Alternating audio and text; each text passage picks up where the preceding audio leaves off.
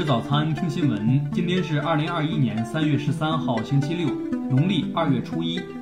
云盛在上海问候您，早安。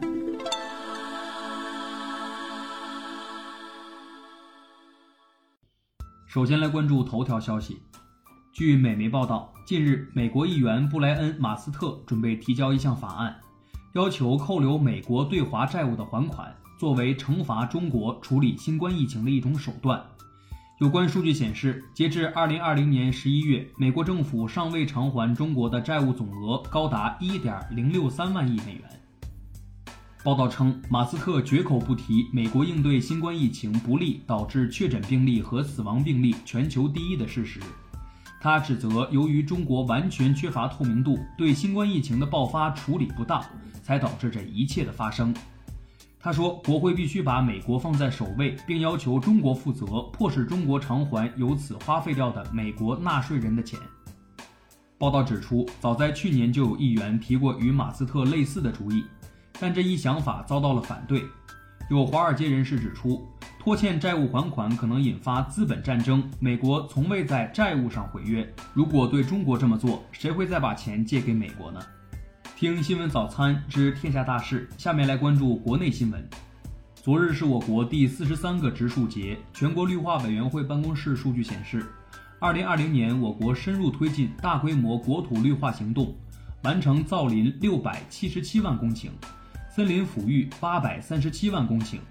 种草改良草原两百八十三万公顷，防沙治沙二百零九点六万公顷。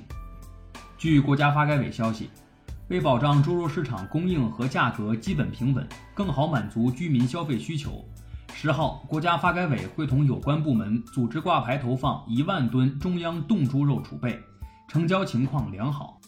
商务部消息，今年一至二月，我国经济形势稳定向好。新车产销量、汽车进出口量、二手车交易量、报废机动车回收量等指标均超过2019年同期水平。生态环境部近日指出，对环境违法行为，尤其是弄虚作假行为，要以零容忍态度，坚决依法查处。涉嫌犯罪的，要移送公安机关，依法严肃追究相关人员责任。教育部近日部署开展春季学期近视防控宣传教育月活动。包括要求各地学校跟进眼保健操制度，每节课间必须让学生出教室活动、远眺，切实加强手机管理等措施。国家铁路集团日前表示，铁路幺二三零六对网络售票系统进行了优化调整，在票量充足的情况下，能自动识别六十岁以上的老年旅客优先安排下铺。市场监管总局近日会同教育部等多部门。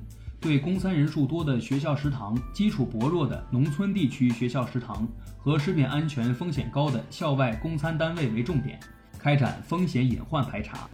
昨日凌晨，长征七号改遥二火箭成功发射试验九号卫星，主要用于空间环境监测等新技术在轨验证试验。下面来关注国际新闻。美国总统拜登十一号晚发表电视讲话。纪念新冠疫情在美全面爆发一周年，阐述其政府抗疫进展和下一阶段时间表，谴责针对亚裔美国人的仇恨犯罪上升，警告美国抗疫之战远未结束。美国明尼苏达州亨内平县法官卡希尔十一号宣布，恢复对弗洛伊德命案涉事前警察德雷克·肖万的三级谋杀指控。欧洲央行十一号决定继续实施总规模为一点八五万亿欧元的紧急资产购买计划，并在今年第二季度显著加大购债力度。此举旨在抑制市场中长期利率过快上涨，确保欧元区有利的融资条件。日本官房长官加藤胜信十二号宣布，首相菅义伟计划于四月上半月访问美国，并与美国总统拜登举行首次会谈。联合国十一号发起一项名为“只要同心协力”的全球运动，呼吁全球采取一致行动，以确保所有国家和地区都能够公平获得新冠疫苗。近日，丹麦有接种者在接种阿斯利康新冠疫苗后出现血栓，引发各界担忧。目前，丹麦、奥地利、挪威及冰岛等多国已宣布暂时停用该款疫苗。国际奥委会主席巴赫十一号宣布。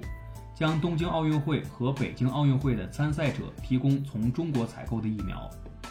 石油输出国组织十一号发布月度市场报告，预测二零二一年全球石油需求量将达到日均九千六百三十万桶，比二零二零年增加五百九十万桶。下面来关注社会民生新闻。北京市官方近日拟立法制止舌尖上的浪费，有关草案以餐饮环节为重点，对食品浪费行为作出全面规范。此外，草案还明确了引导、激励、劝阻举报等措施。浙江省湖州警方日前成功摧毁一特大杀猪盘网络犯罪团伙，该团伙在各地作案十余起，涉案金额高达一千万元。目前，十二名犯罪嫌疑人均因诈骗罪被依法刑事拘留。山东省住房和城乡建设厅与山东省市场监管局近日联合发布《山东省城乡生活垃圾分类技术规范》。将于六月一号起正式施行。近日，云南西双版纳发生一起野象扰民事件，当地森林警察使用防爆枪向野象方向射出两发无杀伤力的震爆弹，野象受到惊吓后退回林中，及时避免了人员伤亡及财产损失。本月九号十六时，山东省蒙阴县一公司在设备调试过程中发生事故，两名重伤人员经抢救无效后死亡。目前，公安部门已立案并控制相关责任人，具体事故原因正在调查中。最后来关注文化体育新闻：CBA 常规赛继续进行，福建一百一十五比一百一十八惜败于广州，青岛一百零四比一百二十不敌广东。国际奥委会官方消息：二零二五年国际奥委会全会将在希腊首都雅典举行。届时将进行新任国际奥委会主席的换届选举。当地时间十一号，佳士得拍卖行以非同质化代币形式拍卖的纯数字艺术品，每一天前五千天，以超六千九百三十四万美元的价格成交，被认为是数字艺术史的里程碑。近日，中国科学家在山西运城环曲县北白鹅女性贵族墓地发现周代化妆品，从中分析检测到植物精油成分。系在中国古代化妆品中首次发现。以上就是今天新闻早餐的全部内容，咱们明天不见不散。